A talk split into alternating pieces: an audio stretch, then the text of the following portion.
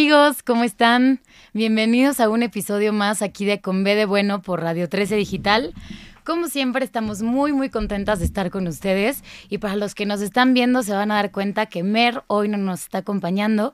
Está en un tema de chamba que ya después nos contará. Vamos a dedicarle especialmente un programa a eso, porque de verdad está en un evento padrísimo ahorita. Pero bueno, yo les voy a seguir platicando del programa y hoy tenemos un invitado de lujo, así que los invitamos a acompañarnos hasta el final. Eh, para los que nos están escuchando por primera vez o se están apenas conectando y ven esto de Con B de Bueno, ¿qué es? Pues somos una comunidad donde compartimos buenas noticias, no nada más de México, sino también del mundo. Compartimos de esas historias que inspiran, de esas historias que nos motivan a tomar nuestras propias acciones y a ver como por un bien común. También a veces damos consejos de desarrollo personal que no solamente nos han servido a nosotras, sino los mismos invitados nos cuentan eh, por qué han tenido que atravesar y qué les ha funcionado a ellos para llegar a donde están. Y bueno, un eh, sinfín de cosas que juntos vamos aprendiendo y conociendo en cada uno de los programas. El programa de hoy tenemos un invitado muy especial que en lo personal yo ya tenía, ya había tenido la oportunidad de entrevistarlo en dos ocasiones cuando estaba en otro programa de radio. Él es el doctor Luis Sierra Suárez, también conocido como Nirvesh. Eh, ya después nos platicarás un poquito de eso. Pero bueno, él les platico, es médico cirujano ortopedista, especialista en artroscopía, lesiones deportivas y cirugía articular. También es exdeportista de alto rendimiento y tiene más de 15 años como médico del Servicio de Ortopedia del Deporte del INR. Y también es asesor ortopédico principal del Club Fútbol América. Entonces, si alguien le va a la América, amigos, aquí está el doctor al que le debemos que todos los jugadores estén a tope. También él es divulgador activo desde hace cinco años del modelo de las cinco leyes biológicas de Hammer y de la teoría somática, del trauma y la teoría polivagal. Y también es entusiasta de la creación de puentes o estas conexiones entre la medicina complementaria, y lo digo entre, entre comillas, y la medicina convencional. Está en la búsqueda de un cambio de paradigma en el entendimiento del proceso salud-enfermedad y cómo lo comprendemos hasta hoy en día puede sonar todo esto de, a ver, entonces, ¿por qué va a venir a hablarnos aquí a Convide Bueno? ¿Qué está haciendo este doctor eh, con mucho renombre? ¿De qué nos va a estar platicando hoy?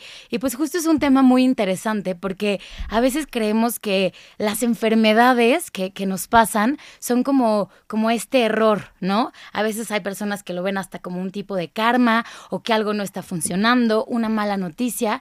Y aquí nos viene a romper este paradigma, Luis, y nos viene a decir que las enfermedades al final es el cómo se expresa el cuerpo y el que te está diciendo que tienes que poner atención en cierto foco. Entonces, vamos a darnos cuenta que muchas veces si le hacemos y le ponemos atención a nuestro cuerpo y nos escuchamos, vamos a darnos cuenta que podemos eh, dejar de enfermarnos o empezar a enfermarnos menos, ¿no?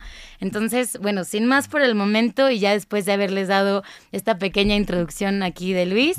Luis, bienvenido. Gracias, Lore, gracias por invitarme. Estoy muy contento de estar aquí. También nosotras, pues bueno, desde la otra vez que tuve la oportunidad de entrevistarte, la verdad es que yo llegué aquí a Conve de Bueno y con todo el equipo de Radio 13 y les dije, tenemos que traerlo a Comedia Bueno sí o sí.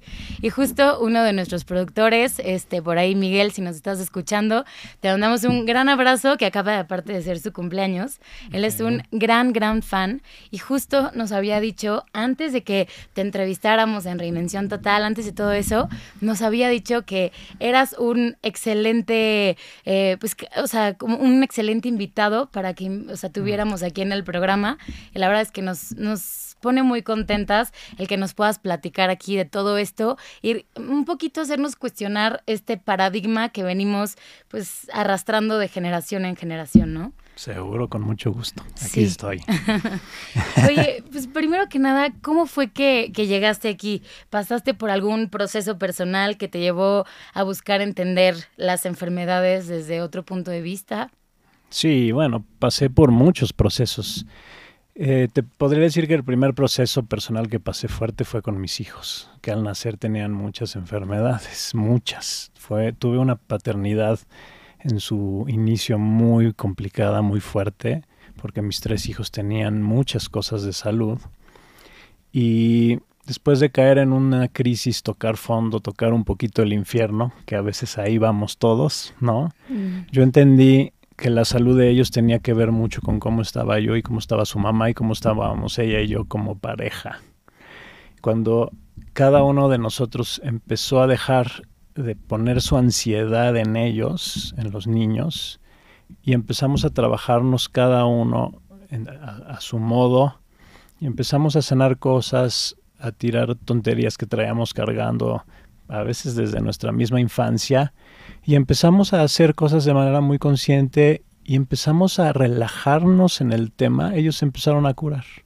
Y de ahí caemos en otra crisis de separación.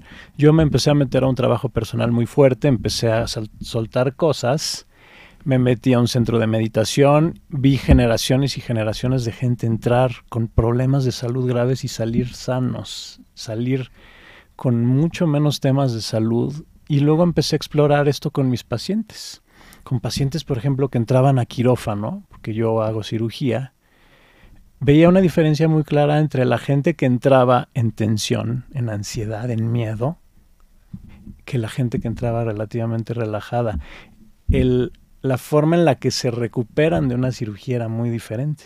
Entonces simplemente fueron varias situaciones de vida que me empezaron a dar esta intuición de la vida que tienes, el cómo te conectas con ella, tus historias personales y el cómo reaccionas desde tu animalito interno en peligro, tiene mucho que ver con el proceso de salud y enfermedad. Y después me topé con un modelo que me explicó todo, que son las cinco leyes biológicas. Y de ahí empecé a explorarlo con mis pacientes con mis familiares, con mis eh, eh, semejantes y conmigo mismo y me di cuenta que esto era una realidad. El cómo estás tú, el si estás sufriendo, el si estás en tensión, el si estás en ansiedad, el si estás en depresión y cuál esta historia de vida tiene que ver con cómo enfermas. Las enfermedades no existen en la naturaleza como eh, muchas que tenemos nosotros. Yo siempre abordo esto por aquí, ¿no? porque no nos cuestionamos por qué un animal en libertad, un león, un antílope, una tortuga, un, un águila, no tienen lupus, no tienen artritis reumatoide, no tienen esclerosis múltiple, ni Parkinson, ni diabetes, ni cáncer.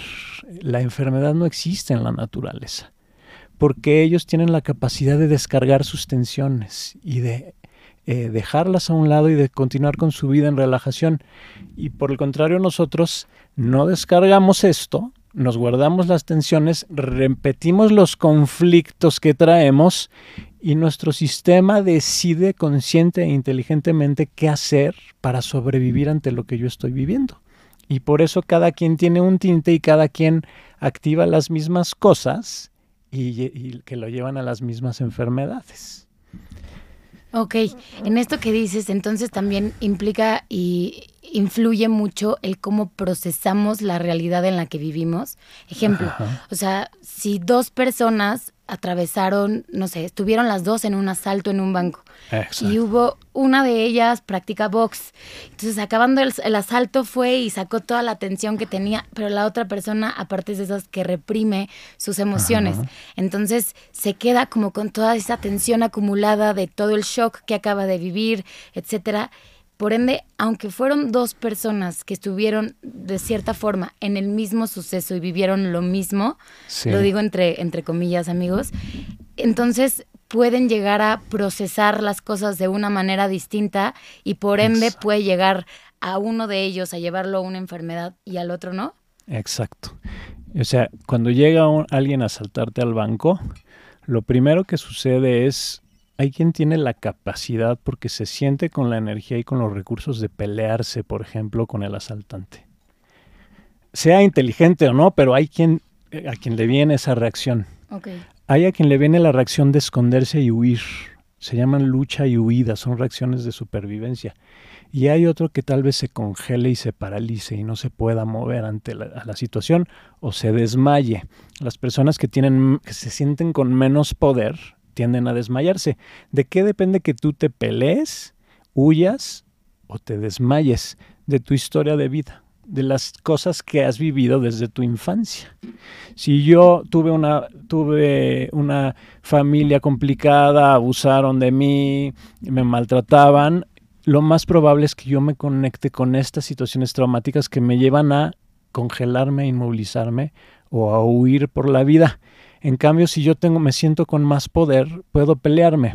Y no solo es eso, es si yo, después de que pasó el, el asalto, si yo no tengo la capacidad de soltar todo esto, de sacudírmelo de mi cuerpo y de regresar a la relajación, mi cuerpo se queda activado. ¿Qué quiere decir esto? Que acelero mi corazón, se me sube la presión, secreto este, hormonas de estrés, por ejemplo la adrenalina, y esto se queda encendido, se queda encendido el botón de alarma. Si yo no tengo la capacidad de regularme, de relajarme, de otra vez regresar a este estado de tranquilidad, mi cuerpo empieza a enfermar porque yo sigo en alarma. El problema es de nuestros tiempos es que la gente tiene traumas fuertes, graves que no ha soltado. Los sistemas no están diseñados para aguantar este tipo de estrés y llega un momento en que se enferman. ¿Cómo se enferma cada uno? Dependiendo de lo que cada quien perciba que necesita para sobrevivir. Entonces, cada cuerpo inteligentemente decide ante esta situación que estoy viviendo, ¿cómo sobrevivo? El que se congela y se desmaya, para él probablemente la estrategia más sana y la que más conoce es me desmayo para no sentir dolor, para desconectarme de esta situación. Para la otra persona que tiene una historia de vida diferente, tal vez eh, lo que hace es pelearse.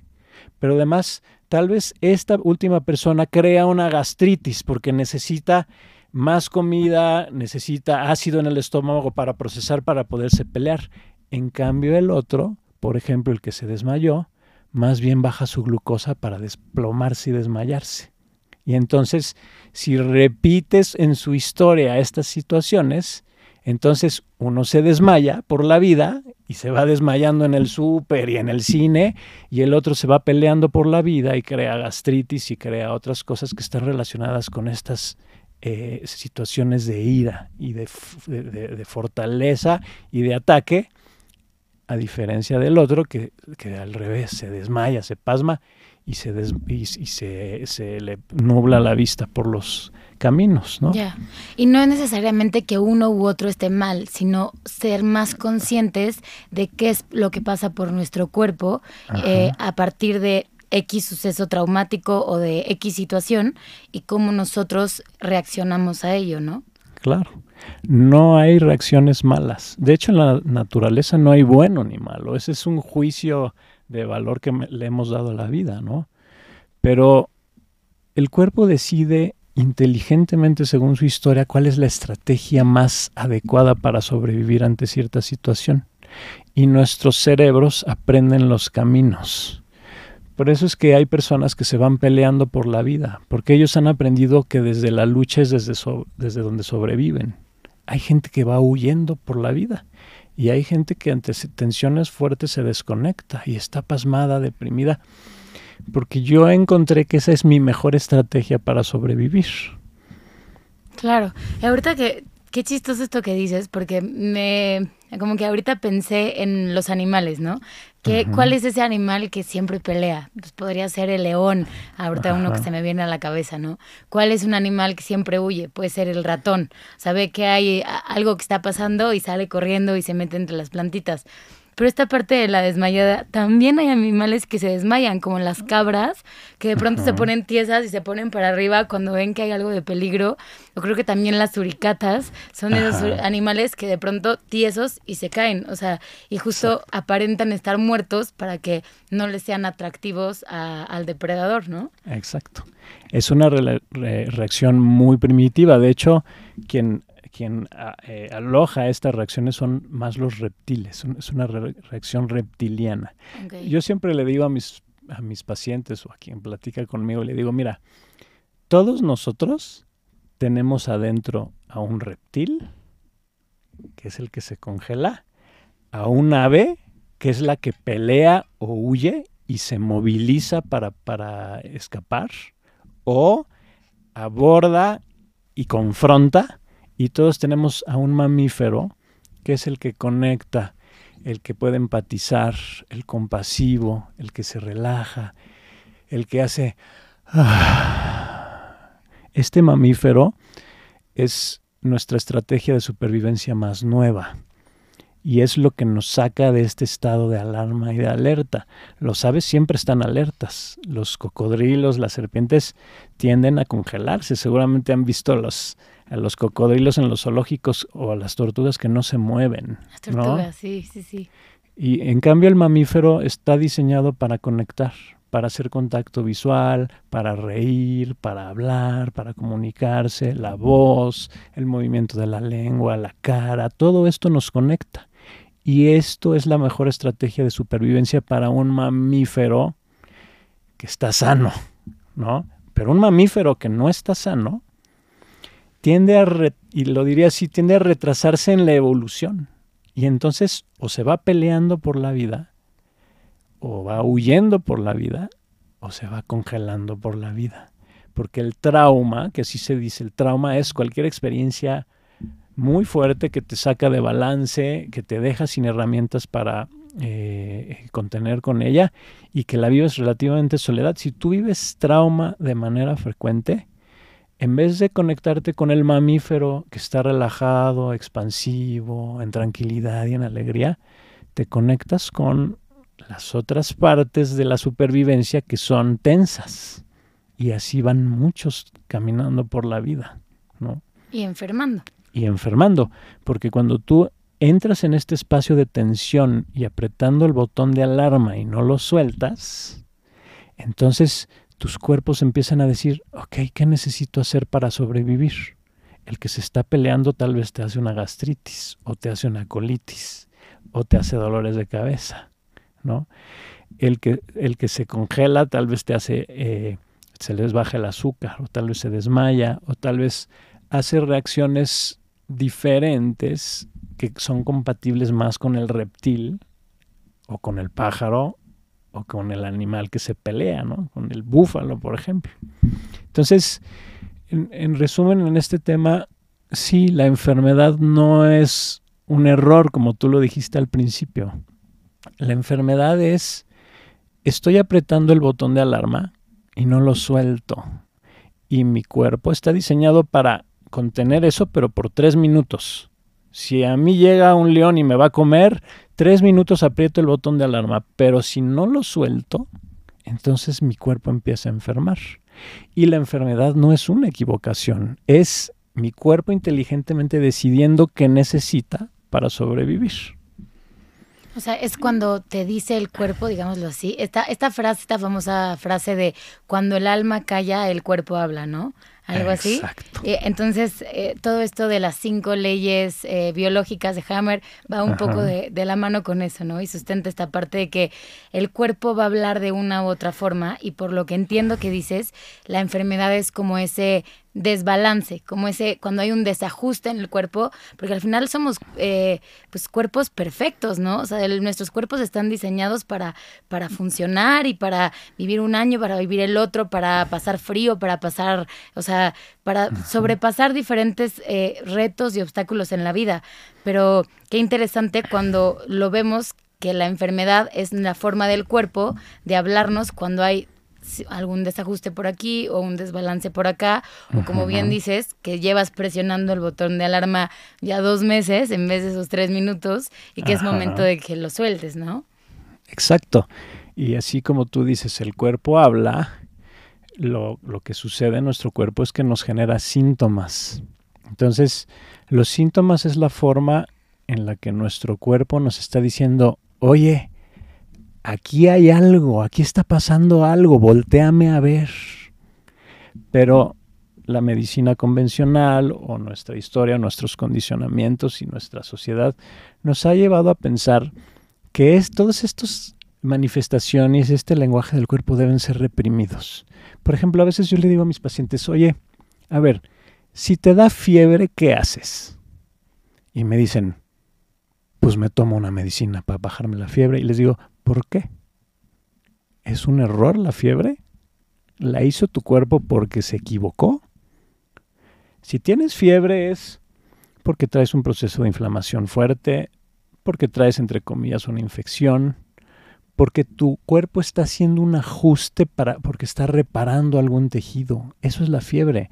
Necesita aumentar tu temperatura y aumentar la temperatura tiene un sentido, tiene un objetivo inteligente. Pero nos han enseñado que la fiebre se tiene que bajar, que no es no está bien tener fiebre. Claro que si te da fiebre de 40, bueno, está bien bajarle dos rayitas. Pero si no tienes una fiebre de 40, ¿por qué no dejarla estar si tu cuerpo la hizo por una razón? El dolor es lo mismo, por ejemplo. Tengo dolor, ¿me das un analgésico? ¿Por qué? Si el dolor los diseñaste hace 300 millones de años por una razón inteligente, no es una equivocación. La gente que no siente dolor sufre tremendamente. El dolor es un amigo nuestro que nos está ayudando a sobrevivir. Si te duele algo es porque está inflamado, porque está rígido, porque lo has sobrecargado mecánicamente, porque tuviste un accidente, porque traes una tensión emocional fuerte. Eso es lo que, eh, lo que detona un dolor. Entonces, me tomo un analgésico o abordo lo que me está produciendo el dolor. Si el dolor me está diciendo detente, porque para eso lo diseñamos, detente porque me lastimaste y te tengo que reparar. ¿para qué diablos damos desinflamatorios si la inflamación es lo que nos lleva a sanar?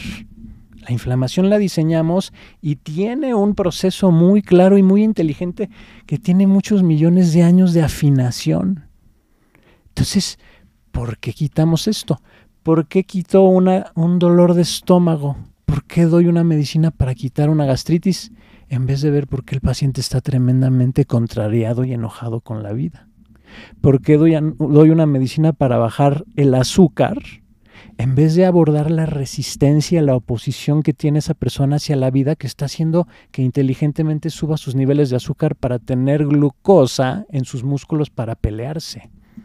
O sea, todas las manifestaciones, los síntomas que nos da el cuerpo, tienen un objetivo muy claro y muy inteligente que como médicos no vemos y nosotros vemos el síntoma y lo queremos apagar. Nos estamos quedando en la punta del iceberg sin ver qué es lo que hay de fondo. El problema es que lo que hay de fondo es algo que me está haciendo sufrir normalmente. Y ahí está.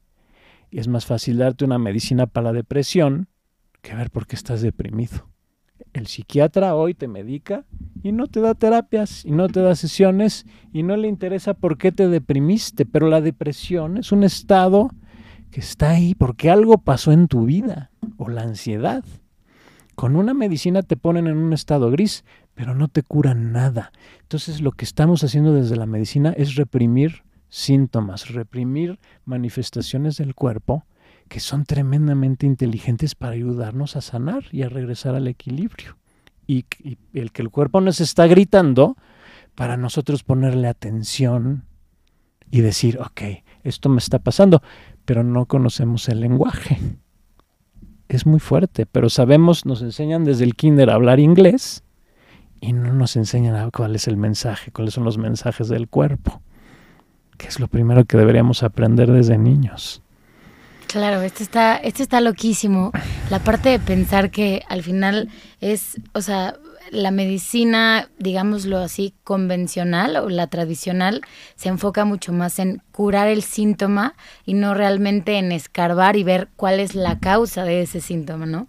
Y creo que así todos aprendimos. Me duele la cabeza, una aspirina es lo primero que quieres. No quieres saber si te duele la cabeza por hambre, si estás deshidratado, ¿no? O sea, como que siempre vamos a esa mm, cura como, como automática, como esta parte de que todo lo queremos al instante, todo lo queremos ahorita, ¿no? Que también creo que va em, un poco de la mano con lo acelerado que va el mundo hoy en día y esta parte de que ya no tenemos paciencia como a lo mejor nuestros antepasados, que era, te duele la cabeza, tómate un tecito y esto implica el poner el agua a calentar, el esperar a que esté en una temperatura que te lo puedas tomar y luego lo que te tardas en tomártelo. No sé cuánto tardaremos en tomarnos un té, pero eso toma un tiempo y ahorita ya es más, dame un vasito de agua, una pastilla y pum, ¿no? Y espero que se me quite. Exacto. exacto, tal cual es, es muy, muy padre lo que dices porque como, como lo platicas, la vida se nos ha acelerado tanto y, te voy a hacer aquí una analogía. Un deportista de alto rendimiento, lo veo mucho en los triatletas, por ejemplo, que andan en bici, corren y nadan y están todo el día entrenando y llegan a un punto en el que cada vez que tú haces ejercicio, tus músculos, tus tendones, tus ligamentos se lastiman y tu cuerpo los inflama porque te está diciendo, detente, ya me lastimaste, te voy a reparar, te duelo y me inflamo para que te detengas. Pero el triatleta no se puede detener porque tiene que seguir entrenando. Entonces, en ese seguir entrenando, seguir entrenando con tejidos inflamados, llega un momento en el que el cuerpo dice se acabó. Y entonces vienen los pacientes con lesiones muy graves. En este es que necesito seguir y en este, dame una medicina para que se me quite el dolor. Lo mismo pasa con la vida diaria. No estamos acostumbrados a lidiar con la enfermedad. Nos han enseñado que está mal. Cuando la enfermedad es una tremenda oportunidad para detenerte, para meterte adentro de ti y decir, ¿qué está pasando conmigo? La enfermedad es uno de de las puertas más claras que están abiertas para conocernos mejor para saber qué está, cómo estamos viviendo el mundo y la vida, qué nos está pasando, qué nos está haciendo sufrir. Y de ahí se abre la puerta para la evolución, para eh, estar mejor, para estar más sanos, para estar más contentos. Entonces lo que estamos haciendo es cerrarle esta puerta porque la vida diaria nos exige tener que estar en el trabajo, tener que estar en, en la familia. No, no nos podemos detener a observarnos y a descansar. Esto mismo que pasa con los deportistas, que llegan al extremo de que se hacen una lesión tan grave que ya de plano no pueden, lo mismo pasa con un tumor, lo mismo pasa con una enfermedad crónica degenerativa. Es tanto el estrés en cuestión de intensidad y es tan largo en cuestión de tiempo que cuando tú no has sanado algo y no has dejado de apretar el botón de alarma, detonas un tumor detonas una eh, eh, enfermedad pulmonar crónica, detonas una esclerosis múltiple o cualquier cosa de estas que la medicina nos, nos, ha dicho que son enfermedades, no es más que estas, esta sobrecarga en el sistema que llega un momento en el que el cuerpo ya no aguanta y tiene que seguir reaccionando ante lo que está viviendo y entonces pues es cuando encuentras el cáncer, es cuando encuentras el, Parkinson, es cuando encuentras la epilepsia, es cuando encuentras todas las cosas que no existen en la naturaleza, pero que nosotros tenemos. Entonces, ¿qué hay que hacer? Pues tenemos que empezar a voltearnos a ver, ver qué está pasando en mi vida, qué me está generando conflicto, qué me está sacando de este estado de expansión, que es el estado natural, el estado en el que están todos los animales este, esta relajación, este puedo estar en paz y no reaccionar ante la vida. Y entonces, yo lo he visto ya muchas veces y mucho tiempo, cuando la gente se empieza a relajar, se empieza a regular. Regular es como surfear la ola de la tensión hacia la relajación, ¿no? Cuando empiezan a encontrar estrategias para liberar emociones reprimidas, descargar la ira, llorar, eh, y cuando cambian su ambiente, la relación tóxica, el trabajo eh, abrumante, cuando empiezan a mover las piezas de su vida y sus cuerpos se relajan, muchas enfermedades se van y esto se llaman remisiones espontáneas.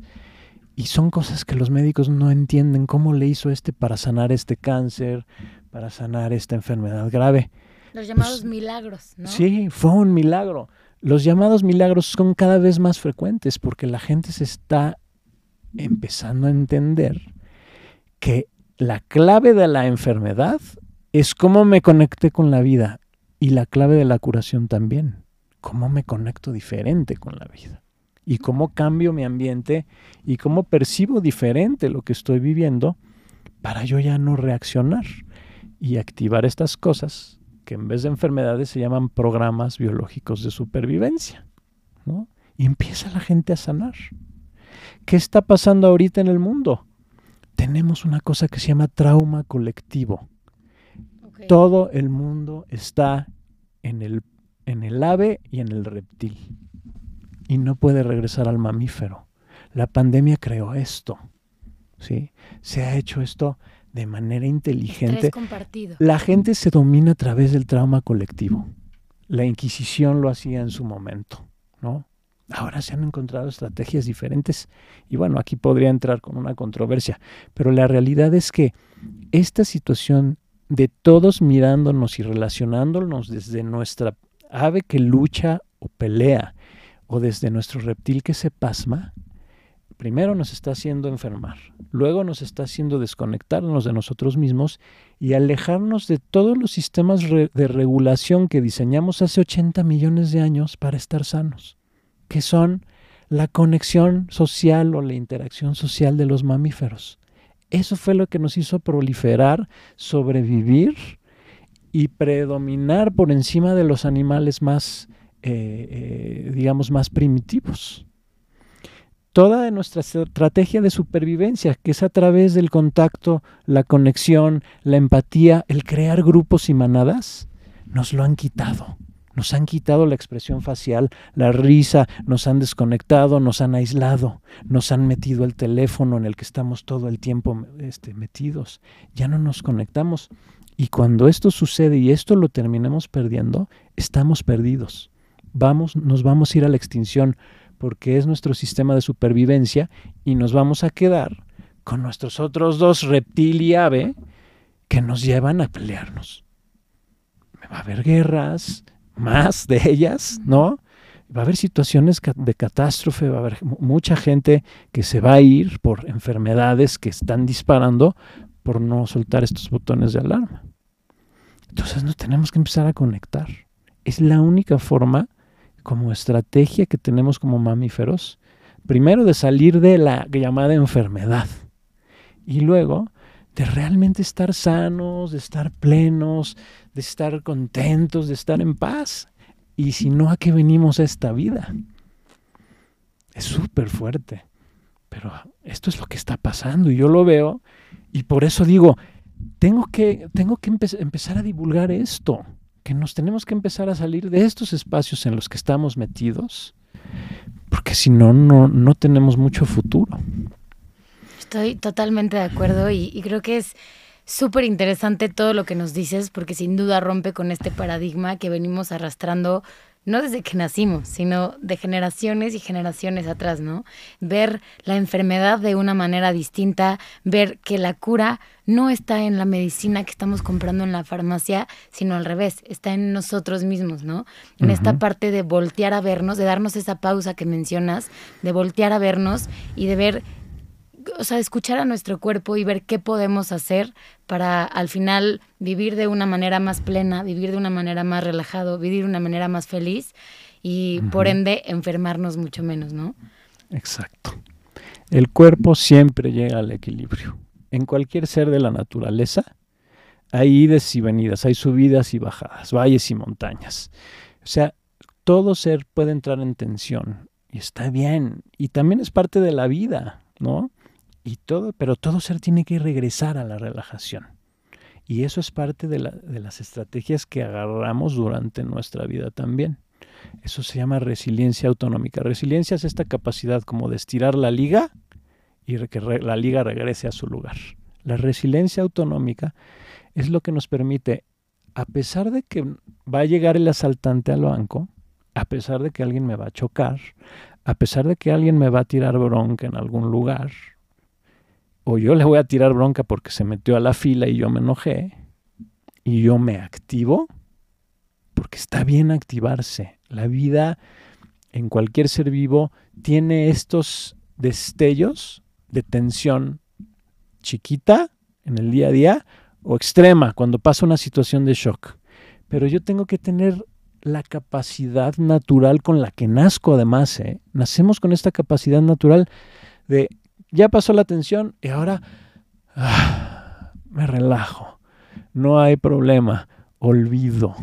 Nuestra memoria es uno de nuestros más fuertes limitantes para no sanar las experiencias traumáticas.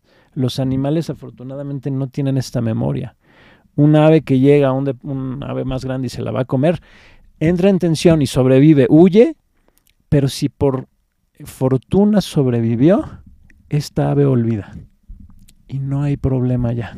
Y no hay conflicto y sigue con su vida como si nada hubiera pasado. Nosotros guardamos el trauma en nuestro cerebro, específicamente en una parte de aquí del, del, lado de nuestro cerebro que se llama el hipocampo. Ahí guardamos nuestras experiencias de trauma y están rumiando, están recirculando como una lavadora todo el tiempo.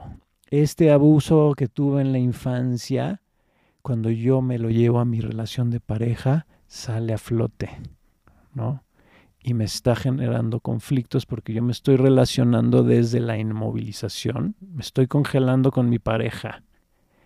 Tengo un abuso sexual y a veces ni me acordaba que me habían abusado sexualmente, ¿no? Pero ahí está. Y, y, nuestra vida es creada por lo que sucede en nuestras primeras experiencias de vida y el cómo hemos moldeado nuestras formas de reaccionar y nos las llevamos a relacionarnos con todos. Somos, somos una bola de reptiles relacionándonos con otros reptiles en lugar de ser mamíferos. Conectando con otros mamíferos. Exacto. Y por eso estamos enfermando porque nuestros cuerpos no están diseñados para estar en tensión. No es posible. No hay ser en la naturaleza que esté en este espacio. De acuerdo, pero amigos, a que nos están escuchando, no todo está perdido. Como bien dijo aquí el doctor Luis, eh, pues la, solución está en nosotros y justo de eso te quería preguntar. A todos los que nos están escuchando, ¿qué recomendaciones nos podrías dar, como estrategias que nos recomiendes para poder relajarnos, para poder liberar esa tensión, para poder soltar ese botón que a veces llevamos apretando meses. ¿Qué estrategias eh, que has visto funcionan y nos pueden funcionar a todos? Claro, con gusto, Lore. Y bueno, yo, yo dije estamos perdidos un poco para levantar aquí la atención, ¿no? Claro. Porque sí, aquí el detalle que sí, es que sí tenemos la solución en nuestras manos y es la conciencia, ¿no? A diferencia de los animales que sobreviven, y están diseñados para sobrevivir y para adaptarse, nosotros como humanos tenemos una cosa que tienen un poquito los delfines, los elefantes, los mamíferos superiores, que es esta sensación de vida y muerte, esta sensación de qué estoy haciendo yo aquí, por qué vine a este mundo, qué vine a hacer, cuál es mi misión de vida, cuál es mi misión con los demás, cuál es mi misión con los seres o con los animales y las plantas esta parte de que me hace único y diferente al animal es lo que nos puede reconectar. ¿Cómo voy a la conciencia? Primero, sanando lo que yo traigo adentro. O sea, el gran problema es que si tengo dos reptiles que se enamoran y se casan y tienen un hijo y esos dos reptiles no han sanado sus cosas, ese hijo va a aprender a ser reptil, por hacer la analogía. Entonces, lo primero es que tenemos que empezar a sanar lo que pasó en nuestra infancia. Para mí es de las cosas más importantes. Yo estoy convencido de que un hospital de pediatría, a quien debería de ver es a los papás y no a los hijos. Cuando tú empiezas a soltar cosas de la infancia, y eso se hace en terapia. Puede ser terapia psicológica, pero mejor aún, terapia corporal. Necesito liberar mis tensiones reprimidas, mis emociones. Necesito empezar a ocuparme de mi cuerpo y empezar a quererme mucho. Y empezar a decir, me quiero porque me cuido. Y no solo me quiero a mí, sino empezar a voltear a ver a los demás. Yo te cuido porque te quiero y porque tú eres como yo y eres un miembro de mi manada. Esa es otra de las claves, la conexión. Tenemos que empezarnos a reconectar. La otra es tenemos que empezarnos a relajar, a regular. Se dice regularse. Regularse es, y yo les digo a mis pacientes, ¿qué te pone en paz y qué te pone en alegría? Hazme una lista. Igual y es la naturaleza, igual y es el abrazo de alguien, igual y es una mascota, igual y es respirar, igual y es meditar. Hay tantas miles de estrategias que la gente no conoce. Y les digo, haz una lista y de estas cosas que te relajan y te ponen en alegría, hazlas todos los días. porque eso es lo que nos empieza a bajar del tren de la supervivencia, ¿no? Entonces, meditar, respirar, yoga, ejercicio, bailar, cantar, hacer eh, vocalizaciones, el famoso humming, el tapping, que es una estrategia en la que yo con golpecitos me, golpeo a la cara para activar un poquito a mi sistema, ¿no? El conectar con la naturaleza, el agua, el abrazar y ser abrazados. Esta es una de las cosas más poderosas porque dentro de los shocks de vida, la cosa, el, factor más importante es que me siento solo, ¿no? Empezar eh, a conectar con gente, tener un motivo de vida, empezar a decir, ¿qué estoy haciendo aquí? ¿Para qué vine? Y de hecho, se ha demostrado que las, las personas que sanan, por ejemplo, un cáncer grave, se conectan con todas estas cosas. Tengo un motivo muy importante para vivir. ¿Qué estoy haciendo aquí? ¿Qué puedo hacer por mi comunidad? por mis hijos, por mi familia y por mis semejantes. Libero las emociones reprimidas y esto se puede hacer a través de catarsis, ¿no? Yo me doy la oportunidad de llorar, me doy la oportunidad de enojarme. El enojo es una estrategia súper poderosa que yo reprimo. Entonces hay, hay, muchas estrategias para liberar la ira. Y la libero en un espacio cerrado conmigo mismo y entonces ya no voy a liberarla con alguien más. ¿no? Eh, todas estas cosas, y bueno, obviamente hay muchas formas de ayuda. Está la terapia de la risa, la danzoterapia, está eh, la psicoterapia, obviamente, está la terapia corporal, están las cadenas musculares, los masajes, todo el trabajo de fascias, ¿no? que son, son estrategias de contacto que me ayudan a relajarme. ¿no? Eh, hay terapias de sensibilización con movimientos oculares, los músculos de la cara, los ojos, eh, la voz, el oído, la musicoterapia. Todo esto tiene una incidencia directa en ah, me relajo, me regulo, me pongo en paz, ¿no? Entonces, eh, o cualquier cosa que me dé placer estamos aquí para sentir placer, para hacer conciencia de dónde estamos y para conectarnos con los demás. Estamos en este mundo para amar. El amor es el camino para salir de todo este relajo que hemos creado. Entonces, ¿cómo le hago yo para entrar aquí? Y así como te digo, una, es todas estas, puede haber muchas otras. O sea, puede ser que para mí, ¿sabes qué me regula mucho? Mi osito de peluche de cuando era niña. A mí me regula mucho, me relaja mucho pensar en un lugar seguro, una visualización, un mantra, ¿no? Recitar un mantra, meterme en un estado meditativo, ¿no? Entrar a un grupo de gente que tenga los mismos conflictos como el mío, que tenga el mismo abuso que el mío y con el que yo pueda sacar lo que estoy diciendo. El arte, la música, la pintura, la danza, escribir. No hay nada más poderoso que escribir lo que estoy pensando y sintiendo. Y si quiero lo quemo y lo mando eh, eh, a, a donde sea para que ya no me haga daño. ¿no? Hay tantas cosas y el encontrarlas es tan lindo que creo que lo que tenemos que empezar a hacer es simplemente empezar a hacer nuestra lista y decir, de estas cosas, ¿qué voy a empezar a hacer? Y la otra es entender que cuando yo estoy con alguien enfrente, con, lo conozca o no lo conozca, tengo que verlo así como si la mitad de su cara fuera un reptil, en medio un pájaro y el otro lado un mamífero. Qué trip. ¿Qué es, ¿Con quién estoy hablando ahorita? Y puede ser que con mi pareja, ahorita es un reptil y después es un mamífero. Cuando está alguien en tensión, en, modo supervivencia, no se va a comportar igual que cuando está en conexión, e en interacción social, en involucramiento. Entonces, esto nos empieza a hacer empatizar. ahorita está huyendo, está en huida, está activando sus mecanismos de supervivencia. Hay que entenderlo, entenderla. Está, está desconectado, no me está haciendo caso, está desmayándose por los rincones. Algo le pasó, lo tengo que tratar de ayudar. ¿Cómo le ayudo para regresarlo a su, sistema de involucramiento social? O sea, si empezamos a conectarnos y entender esta persona con qué, cuál de estos tres animales se relaciona predominantemente. Y no solo juzgarlo, entenderlo.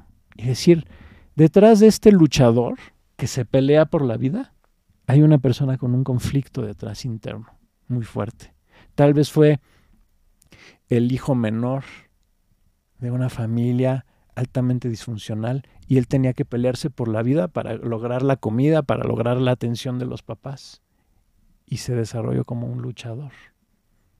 Esta persona que huye, tal vez en su infancia tuvo una experiencia en la que había tanto abuso y tanto problema en su familia que tuvo que esconderse en los pasillos, en los rincones, encontrar escondites.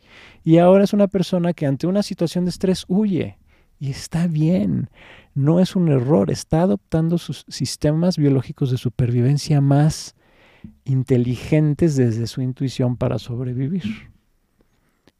Entonces es conectar conmigo mismo, con mi interior, qué está pasando conmigo, conectar con la otra persona y entender cuando se está relacionando desde sus sistemas de supervivencia y hacerle fiestas cuando esté conectado con su sistema de involucramiento social. Cuando esté relajado, en paz, alegre, contento, expansivo, tenemos que empezar a, reforzar estas, estas eh, estrategias, ¿no? Y no nada más al otro, siento que también hacernos fiestas a nosotros mismos, ¿no? Cuando, o sea, hacemos algo bien, cuando dices esta parte de conectamos con nosotros, conectamos con el otro, también decir, bien, lo hice, hoy no me dejé llevar por el estrés del tráfico, sino pude llegar y pude, no sé, enfocarme en el programa de hoy, ¿no? Después del tráfico que, que vivimos. Siento que también esta parte del reconocimiento personal es importante. Y ahorita con todo lo que mencionaste, Luis, creo que aquí escribí 15 y dijiste otras 15 más tenemos, amigos, herramientas de sobra, de sobra allá afuera que podemos empezar a hacer uso para, pues, nosotros empezar a relajarnos, vivir una vida con menos estrés, una vida más feliz y, pues, eh, por ende, empezar a enfermarnos menos, ¿no? Entonces, creo que aquí eh, es mucho de saber qué herramientas hay allá afuera, saber qué es lo que podemos hacer y cuáles resuenan con nosotros para empezar a aplicarlas, ¿no? Porque luego te dicen, medita híjole, pero es que no me puedo concentrar cinco minutos. No te preocupes, si la meditación no es lo tuyo, ya escucharon aquí, hay otras 29, si no es que 50 más, que podemos empezar a hacer para conectar con nosotros, más bien reconectar con nosotros y conectar con el otro y pues empezar a enfermarnos menos. Eh, desgraciadamente, Luis, no sé en qué momento, ya se acabó el tiempo, ya producción me está diciendo así de córtale. Te lo prometo, siento que podíamos quedarnos hablando horas y es un tema súper interesante porque sin duda hace cuestionarnos todo eso que sabíamos o que creíamos saber, ¿no? Y, también rompe con este paradigma que venimos arrastrando tanto tiempo. Entonces, de verdad, agradezco mm. muchísimo el tiempo que te tomaste, toda la explicación eh, técnica y no tan técnica, porque también las explicaste con peras y manzanas, que creo que era muy necesario para muchos de nosotros poder entender como el detrás de toda esta teoría y, darnos cuenta que al final, eh, pues la solución está en nosotros, ¿no? Antes de que nos despidamos, por favor, ¿cómo te podemos seguir? Si hay alguien allá afuera que eh, pues te quiera hacer alguna pregunta, que de hecho tenemos varias que nos mandó la misma audiencia de Con B de Bueno. Perdón amigos, no las pudimos hacer hoy, pero les prometo, eh, les vamos a escribir directamente aquí a Luis para podérselas contestar. Y ¿Cómo te podemos seguir? Sí, les contesto las dudas que tengan con mucho gusto, se les puedo escribir. Eh, yo soy ortopedista, estoy en el Hospital Médica Sur. El teléfono de mi consultorio, lo puedo decir, 55 56 06 49 18. Estoy en redes sociales, estoy como Luis Sierra Suárez Nirvesh. En Facebook, sin, con espacios nada más y con un guion. En Instagram con guiones bajos. Eh, tengo mi canal de YouTube que tiene también mi nombre, Luis Sierra Suárez. Y bueno, pues estoy ahí en redes sociales, entonces con mucho gusto si alguien me quiere contactar por ahí, lo, lo hago con toda la alegría del mundo. Seguramente. Y, y bueno, pues muchas gracias por invitarme a este espacio, para mí es muy especial. No, al revés, gracias a ti por venir y seguro ya te tendremos por aquí para seguir profundizando en el tema. Gracias, a todos amigos por escucharnos y no se olviden de seguir a Radio 13 Digital y con B de Bueno MX y también de compartirnos las buenas noticias que ven allá afuera, porque eso se trata. Con B de Bueno lo hacemos todos. Gracias y nos vemos la siguiente. Que estén muy bien.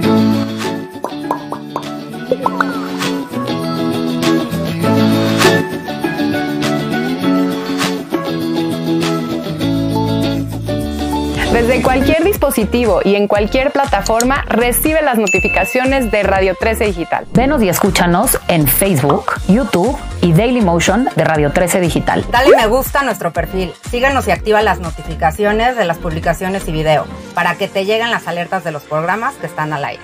Escucha nuestro podcast en Spotify, Amazon Music, Apple Music y Deezer. Síguenos en YouTube Búscanos como Radio 13 Digital. Suscríbete a nuestro canal y activa la campana para que te lleguen las notificaciones de todo nuestro contenido. Visita nuestra página web www.radio13.mx. Radio 13 Digital, programación consciente.